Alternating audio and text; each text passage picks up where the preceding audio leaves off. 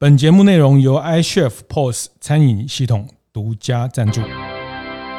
开晨会喽！大家好，我是游子彦。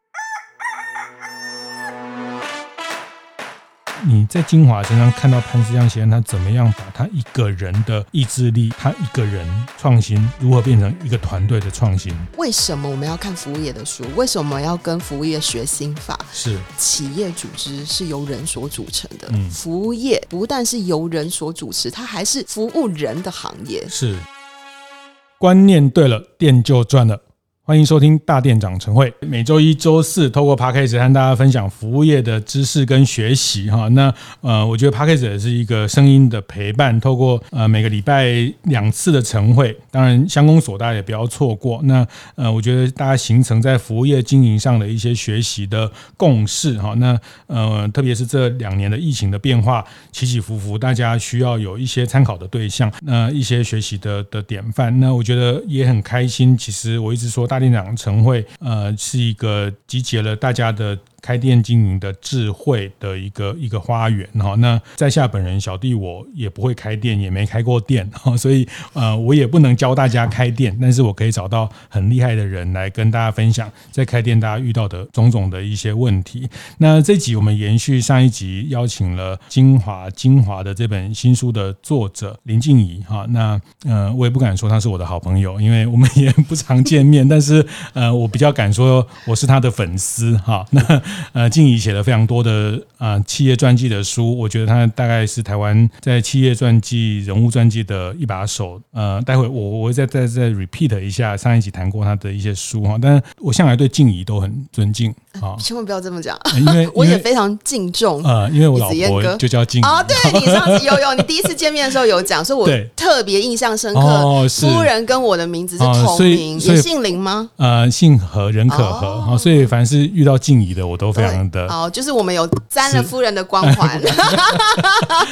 对，那那静怡这呃，从过去他在远见在财经记者之后，他写了非常多的企业传记哈，台积电的张忠谋先生，还有包括呃宏基施正荣先生的书，捷安特的传奇，捷安特的全球品牌经营学，鼎泰丰有温度的完美，成品时光，还有包括这一次的精华的这个。书好，那郭台铭的郭董到果冻好，相信郭台铭等等好多好多的书哈，那呃，我觉得特别难得，就特别难得是您呃从制造业的这些呃企业书写到服务业哈，嗯，但后来这两年你特别也把在疫情前你也好几次的机会担任中国的像西贝嗯对。很大型的餐饮品牌的顾问，然后因为鼎泰丰的书也到大陆去分享对。在上海的呃一个很大的剧院跟大家分享鼎泰丰的经营。对，呃，我我很好奇哦，就是说你你从服务业到制造业，制造业到服务业，你你觉得这两种产业，如果我们硬要把它做一个二分，当然我相信企业经营在某某一些呃层次上，或者是说我们上一集最后谈到的经营之都都很多是共通啊。但是你看待服务业或制造业，你觉得最大不一样会是什么？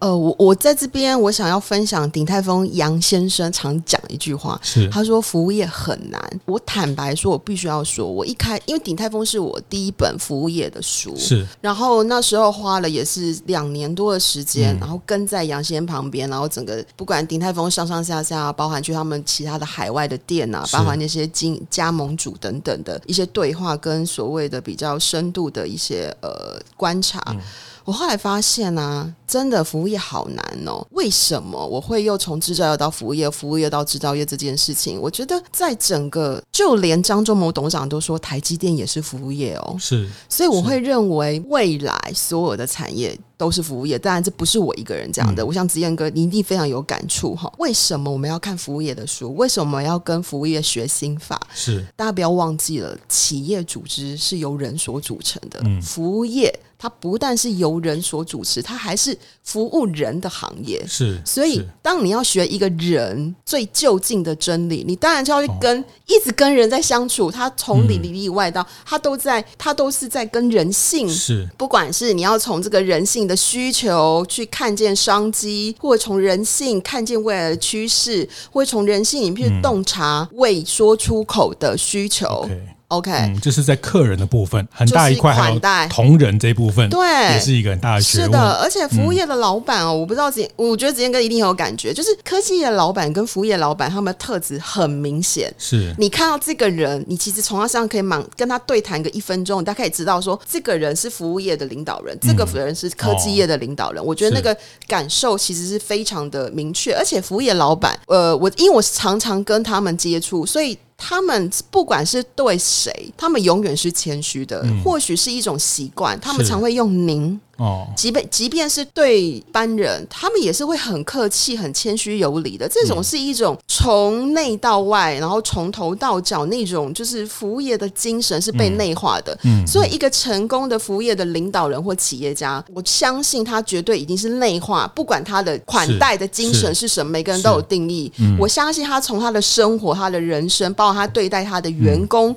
是好的服务业的领导人为什么会善待员工？哦，他们款待不是客人，是款待员工的，嗯，嗯，嗯，为什么？那这个其实对于其他的制造业科技，它是可以学习的。当现在全球迎来大缺工潮，缺工是缺人才。当你不是只在用有形的薪水，现在缺人才的比例，比如说饭店业七比一，我们建筑业十四比一，哎，这个是多么高！现在是你有薪水，你钱高的都比同业高，你都还请不到好的人才，是是。那你要怎么吸引人才？向服务业学习吧。对对，我们我们常讲哈，这个也是。前呃，我我常提到，服务业不歧视学历。对，好，服务业它是个众生平等，众生平等。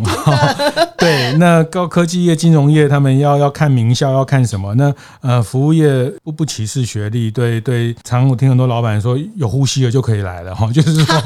那那你要知道，你可以把这样的人、不同的人，这样的去去组织起来，去带领他们，其实那个处理人的那个能耐是是非常不容易的。是是，那我我觉得那天我也在在邀请呃静的时候也也稍微聊了一下，我们在在透过文字，其实我我就那时候我就就就表达，其实我其实对于他。这几年，呃，不断的去，大家知道写本书，真的真的要耗尽很大的力心力哈。那就像生一个 baby 一样，不管是把鼎泰丰、把捷安特，或者是这些台湾一流的企业、精华等等，去论述、去形成话语，然后去对华人社会，呃，这样的一个话语的建立，其实是是非常重要、非常的非常有价值的事情哈。那其实这个价值，其实呃，像你后来在两三年前疫情前，你也到中国，呃，担任像西贝餐饮的顾问，嗯，的角色，对，也是扮演他们，呃，有一个节目是中国好服好餐厅的学习导师，对，对，那就是说。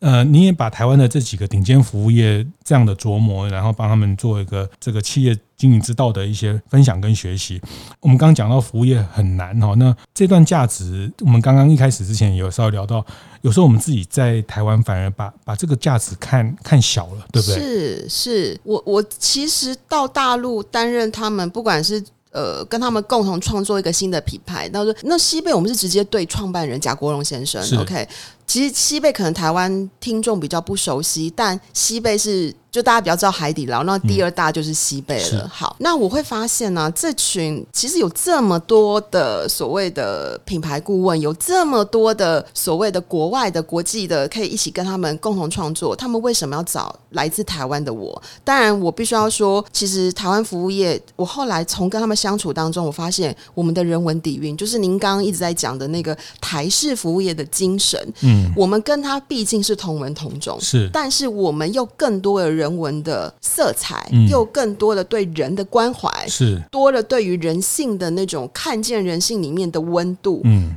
然后又对了，对生活跟文化的感受，这些东西都是他们现在，尤其餐饮是服务人，我它它包含品牌跟产品的研发这件事情，都要从这个角度去出发。所以，其实我会觉得，为什么台湾的服务业到大陆去，其实很多他们其实是淬炼出我们那个台式服务跟产品的精神。是的，是的。为什么？就是那个价值，当你在我们可能，如果大家就一直在台湾，你可能会不知道你们。到底有多有价值？嗯，嗯，就是你们现在在做餐饮，在做店长这件事情，你们会不知道你们是多么的应该要被珍惜，应该要被看见。当你到大陆去的时候，到其他海外地区的时候，你会发现那样子的珍贵，来自于我们对人的一种比较诚心诚意的一种是人的那种，我们讲款待，或者是说一种我愿意 deliver 我自己的温度给你这件事情上面，台湾。是真的是从内心而发的，而不是一种表面上的东西。嗯、所以，其实我们在跟所谓的西贝，在跟其他的大陆的餐饮业者，其实，在交流，其实比较像是这一块。哦，那那这一块，你说其他是很无形的，但他们希望他们所有服务他们的那些店的店长们，也可以成长到这一块。是我我印象非常深刻，有一个就是是他应该是。重庆还是什么的，他们就在做那个火锅，因为大陆非常多在做火锅，因为可能是因为海底捞吧。那每一个做其实都是几百家的连锁，对他们来讲那太简，那个 base 都是比较，嗯、你知道吗？他他那时候呃看了，我对他印象非常深刻的原因，是因为他看了《有温度外面》这本书，然后做了满满的笔记，是，然后写在他的笔记本上，然后拍给我看，然后我发现全部都是有关于对人这件事情。哦嗯嗯，就其实回到您刚刚说，重点，他画的重点，嗯，然后因为台湾的经营的 base 对大陆来讲其实是小，嗯，就是在想规模经济跟商业模式上面，其实我不觉得我们。他们其实他们参考有限，因为毕竟大陆的市场是整个他谈的，你要从一到十，跟你要想是一次一想到一百，那是不一样的一个思维、嗯嗯、一个维度。但是因为正是因为服务业它来自于人，来自你对人性的洞察，来自你对生活的感受，来自你对文化的理解，来自于你对在地的认同这件事情，我觉得台湾这块是超前的。是。是，而且是那一种很像那种酝酿很久，就蕴藏很久的那一种，就是。底蕴，它其实是深厚，它很像那个沉积岩，有没有？是，它已经累积、累积、累积了好几层这样子。嗯嗯、所以他们在学，他们想要是这一块。他们知道，如果他们要从一群竞争者当中脱颖而出，大家都在做火做麻辣火锅，你你能赢的是对人性，对于那种消费者，还有对你员工的那种款待精神。是是这个食材啊，CP 值啦，商业模式啦，翻桌率啊，都 一样。啊，最后高下的就是那个。其实呃，大家如果回头去看海底捞，张勇先生也特别谈过，他呃当年到了台北，看到鼎泰丰，看到王品，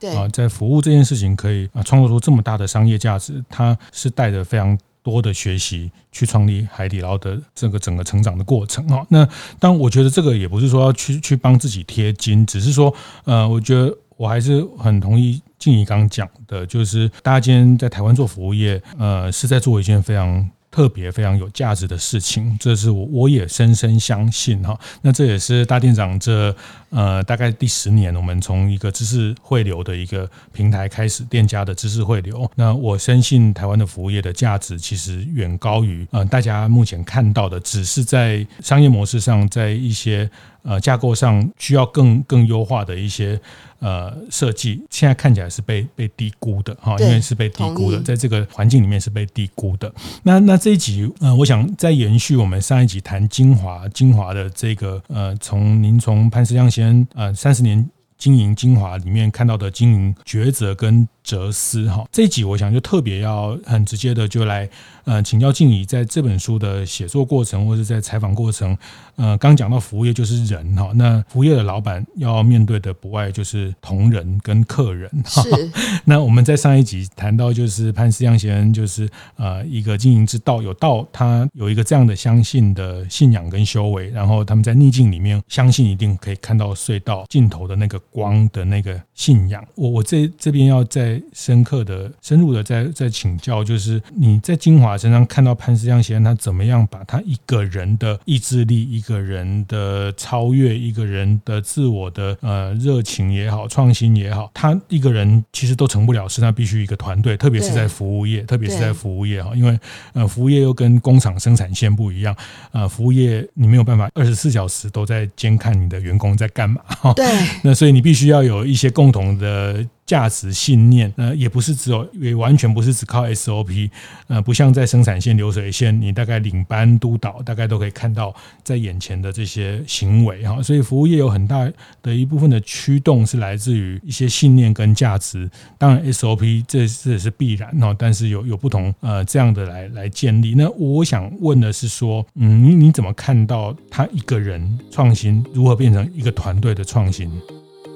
中场休息时间，和大家分享我们节目合作伙伴 iCHEF 的相关讯息。iCHEF 最近公布了和一九一九实物银行合作的成果报告，在二零二一的第四季到二零二二的第一季这段期间，这次的合作看起来相当受到 iCHEF 用户的支持。像是续长约及捐赠弱势儿童晚餐的这个活动，就吸引了将近两千家店家响应，总共捐出超过一万吨的晚餐。此外，也有超过六百家餐厅一起加入推广。发票爱心捐赠码的行列，更有店家直接参与为弱势儿童办理专属的食鱼教育体验活动，成果真的非常惊人。看到这么多餐饮店家，即使在疫情之下，仍愿意自己能力范围内一起保暖弱势。我自己也觉得非常惊喜，这应该也是 iCHEF 要不遗余力推动永续餐厅运动的初衷，希望借此凝聚所有用户的善意，推广更多正向的循环。而 iCHEF 与一九一九食物银行的合作会一直持续到今年年底，推荐大家到 iCHEF 的粉丝专业看看更多讯息哦。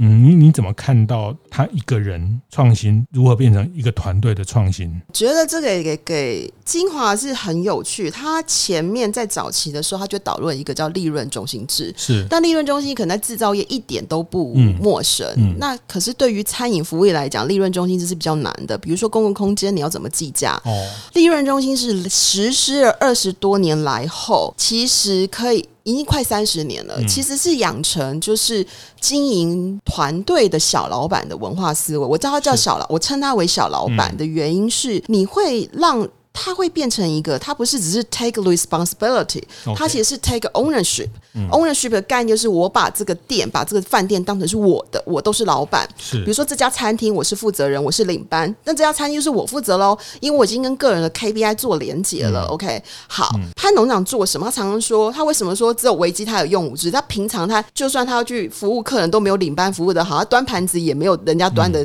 端的优雅嘛，对吧？他做了哪些事情呢？我觉得当他在。每个人的信仰是不一样的，他的信仰叫将心比心，这是他的家学，跟他们家风嘛。将心比心这件事情，你要怎么把它化为整个企业的 DNA，以及变成团队的信念？很重要一件事情是你必须要以身作则。是我举一个例子好了，在我们二零二零年嘛，就是呃疫情来了，二零二一年大家不知道应该印象非常深刻，台湾第一次五月进入三级警戒，那是精华最惨的时候。嗯。精华从来没有空城过，嗯，金华永远都是满满的人，那时候是连餐厅都不能内用了。所以呢，当下他加速了卖达美乐，大家都会说哇，达美乐其实是精华在疫情当中的小金鸡母啊，因为它外送、外带平台什么的，嗯、而且是里面就是相较于其他的饭店的其他的事业是最赚钱的。他为什么要卖掉？嗯、第一个，他要储备粮食，他要发薪，他要去 make sure，因为他不知道疫情结束要多久，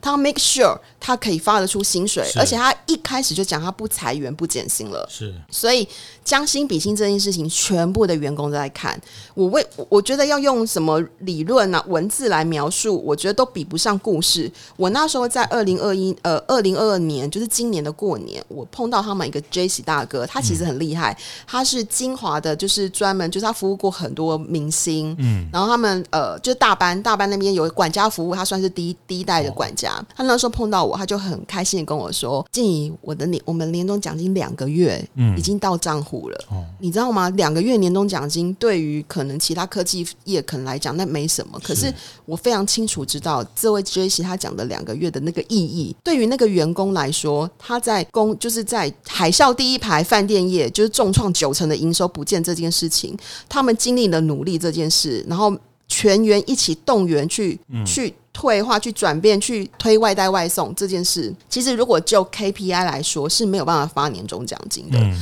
可是潘先生他还是决定连续两年都发了两个月的原因是什么？他觉得我公司在过去的二三十年都赚钱，我储备了这么多的积粮，嗯、我如果不是在这个时候照顾员工，我何必呢？这是我应该要做的。所谓的将心比，就是每个人的信仰是不一样，但他 follow 他自己的信仰，是他从内心从过去到到现在，尤其是在危机的时候，最可能看见一个人的心性。是，你你做了决策，他不是裁员嘛？嗯，他不是我就关掉嘛？没有，我就是想尽办法跟着我这群员工，跟着团队一起，我站在最前线，走，我们一起一起翻转，一起改变，一起把危机当成转机。是我自己以身作则去。所以回头看卖掉达美乐，确实是要让大家可以有信心，有信心。然后就像你讲的，这个也是。十七亿的现金，那就像你讲的，这也是这这几十年精华的啊获利成长做的转投资哈。那这个转投资其实这时候卖掉以后还可以再买回来嘛？就是说，但但意思是说，其实它如果从一个企业的整个。全局来看，它其实也是大家过去累积的成果。那这个时候把它当做一个大家可以持续前进的更好的一个现现金的需求的时候，那他那时候做了这个决定啊。那其实回头看，他是为了为了让大家可以呃在安稳的在在这个船上可以一起再往前。对，然后因为其实，在疫情当中，你第一个你。当你衰退九成的营收，那你同时又要创新、要转型，它其实都是需要 cash 的、啊，都是需要现金的、啊、资金的。另外一个层面是，我觉得。我刚刚其实呼应到第一个问题是，可服务业的领导者哦，其实在想都是三赢。其实达美乐这件事情对潘先生来讲，他也觉得是三赢。为什么？除了第一个就是精华赢嘛，再对员工也赢，嗯，再来就是对达美乐也是赢的。为什么？因为其实买达美乐是澳洲最大的，对对，他们在澳洲经营对，所以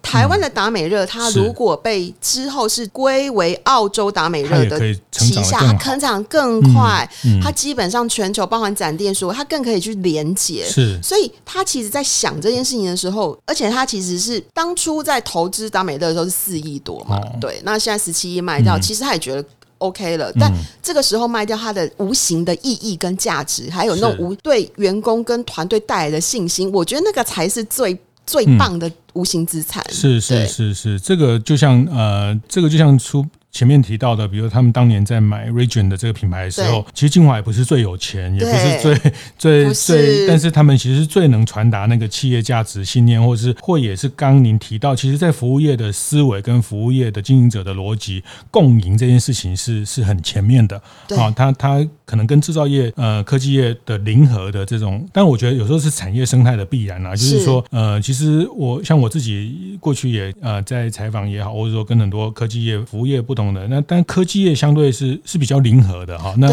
那有时候跟它的商业模式，比如说你买了 iPhone 的手机，你可能未来两年就不会再换手机。对，那但所以 iPhone 要跟三星要当然要形成了一个比较难共好的一个状态。但是你今天中午吃了呃这个麦当劳，晚上还是可以去吃精华，肯德基，肯德基。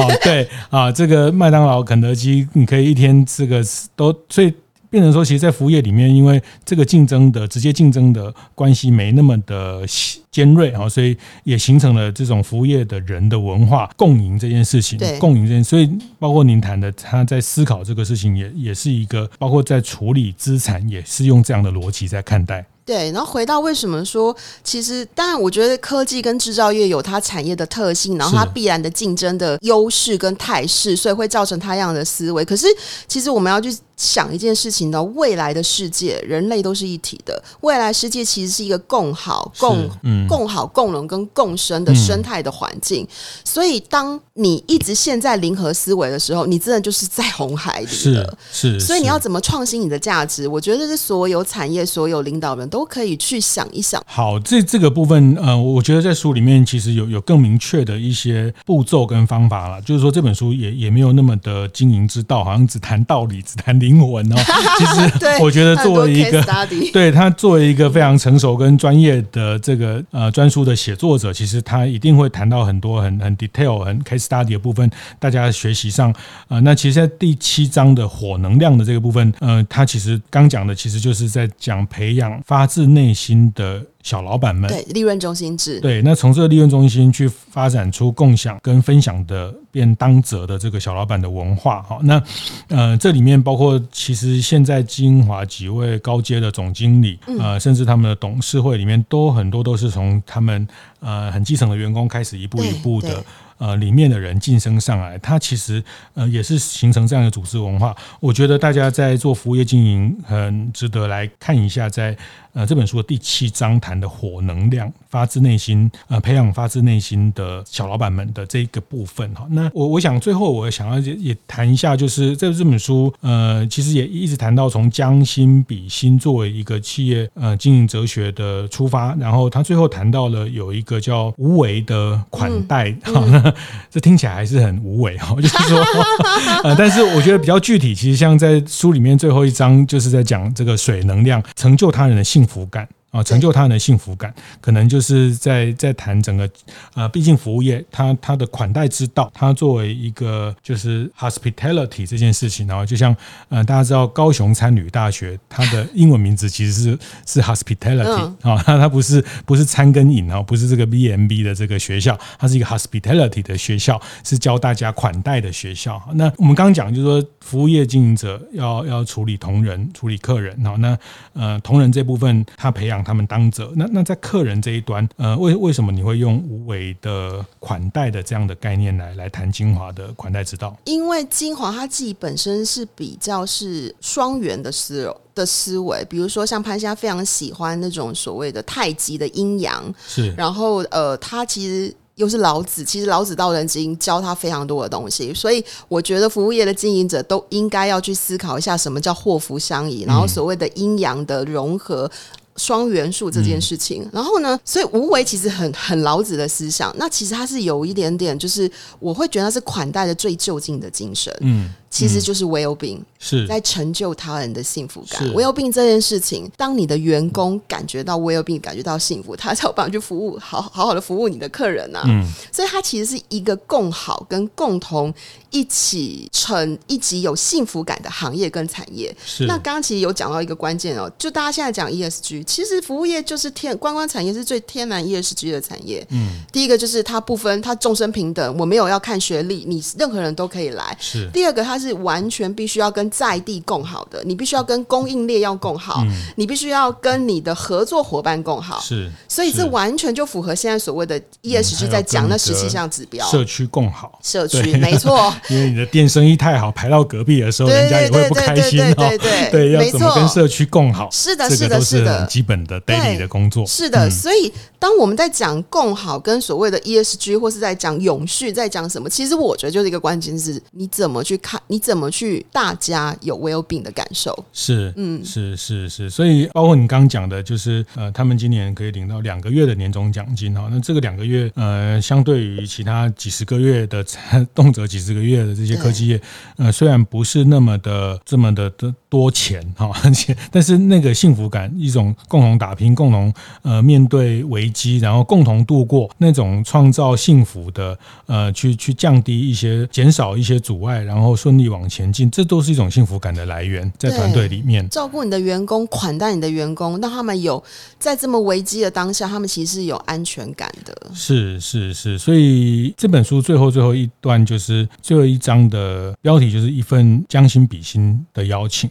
希望大家就是真的就是，我觉得将心比心不是只有精华的 DNA，可以是落实在每个人的生活里啊。其实就是，其实将心比心在心理学讲很多，它其实就是 empathy 嘛，同理心。对对，那它某种程度在未来，我觉得现在不是很流行设计思考吗？嗯，那设计思考其实是一个创新的创新的思维工具。那其实第一个。第，它有两个钻石模型。第一个原始点就是从 empathy 出发，是，所以将心比心不是只有那么好像就是我们在讲好像形而上的一种所谓的那种好像我们在课本里面看到的做人处事的道理没有。如果你真正懂得将心比心，你绝对可以去作为你的未来的创新的源头。是，对，是这这个。呃，您您刚好提到台湾为什么对于华人的是呃有有很特别的一种启发的价值，特别是在对人的关照、对人的情感的分享跟发自内心的一种款待的精神哈。那我觉得这个也有点跟将心比心的关联，是说，嗯，其实你回头看到，其实服务业，我常讲服务业就是 lifestyle business，它回到我们的 lifestyle，回到我们的生活背景，回到我们的生活历史的过程里面，大家知道台湾是个殖民的地方，对。台湾是个移民的地方，台湾是个一九四九大家跑来这里的 的地方，哈，所以因为它被殖民，不同的政权殖民，你说他辛苦也很辛苦，说他不幸也很不幸，嗯，那。还有他容纳包容了这么多的移民渡过黑水沟，对，还有包括现在很多的从呃东南亚或是等等的外籍的移民进到我们的社会，成为我们社会的一员哈。那还有在这个大时代的一九四九的这个战后的。呃，这种呃政府国民政府的转转进到这边来，我我觉得这里个土地的人他将心比心，大家都移民，大家都 呃是从不同地方来的啊。那我觉得这个也是我后来在看待台湾服务业的很精彩的内涵，一个很独特的，就是呃，我可能也讲过好多次，这个叫悲情会过去，哈，美味会留下来，食物的美味也是一样，很多元的文化在这边融合。那我觉得服务业的经营也是一样，因为我们特别知道作为被殖民的困难，作为移民者的不方便，作为一个逃难者的一种辛苦跟。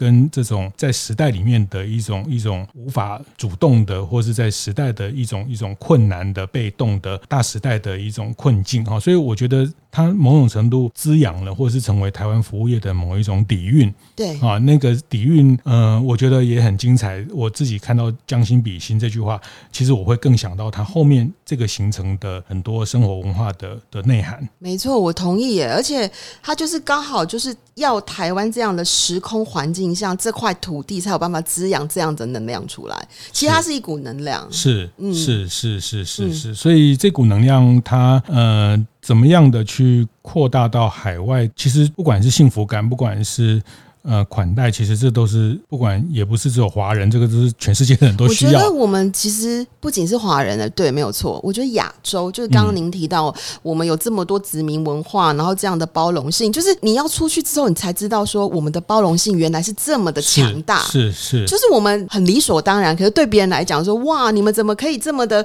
共好，这么团队合作，这么可以接纳不同意见？这个番茄都可以沾酱油。对对对，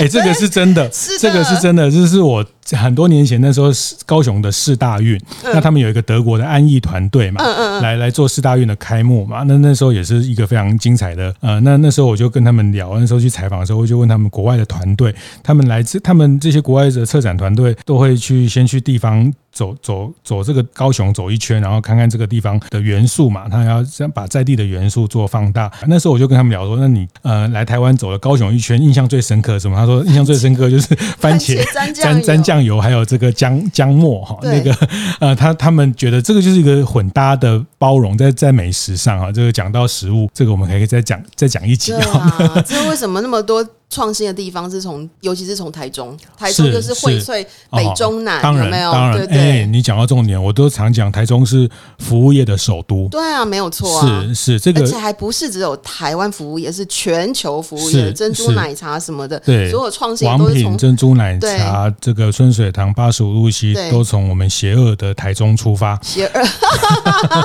创新包容的台中，它还是有它城市的背景哈，因为其实更更清楚的去看城市的脉络，你。会看到像我们呃上一集谈的乡公所谈的基隆，你要可以追溯到一六四零一十六世纪、十七世纪，基隆、台南这个都是四百年的古城，包括新竹都有三百年。是，其实台中是一个一百年的城市而已啊。再从呃整个纵贯线通车开始的一百年，那所以它是一个台湾的移民城市。对，它是一个新的城市，新的城市它就没有包袱，对，哈，就百花齐放，对，所以这个粉圆也可以加到这。奶里面，因为在可能在一些呃像台南啊，或是呃不同的城市，他们就就有某一种既有的模式，他们就在乎珍惜他们的传统的一些做法。呃，我们这两集聊精华，但是其实我们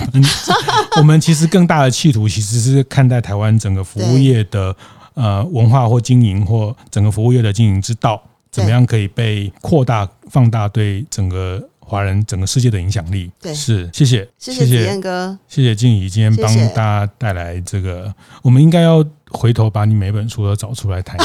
好啊，我觉得我们两个可以来谈捷安特耶。哦，真的吗？要不要找 Tony 上来上一下？哦，好哦，好哦。然后 重新再讲一下成品时光，成品对啊，鼎泰丰，鼎泰丰，鼎泰丰这个我觉得印象特别深刻。你谈他的整个剧场。剧场一个剧场的方式来做服务业的这个布局哈，那对啊，我我觉得温故知新，我们我们可以再回头来看看这些书，期待期待静怡再回到我们节目来，谢谢，好，谢谢，谢谢。会后记得在 Apple Podcast 订阅、评分、留言，有任何想在晨会上讨论的议题，也欢迎提出。大店长晨会，下次见，拜拜。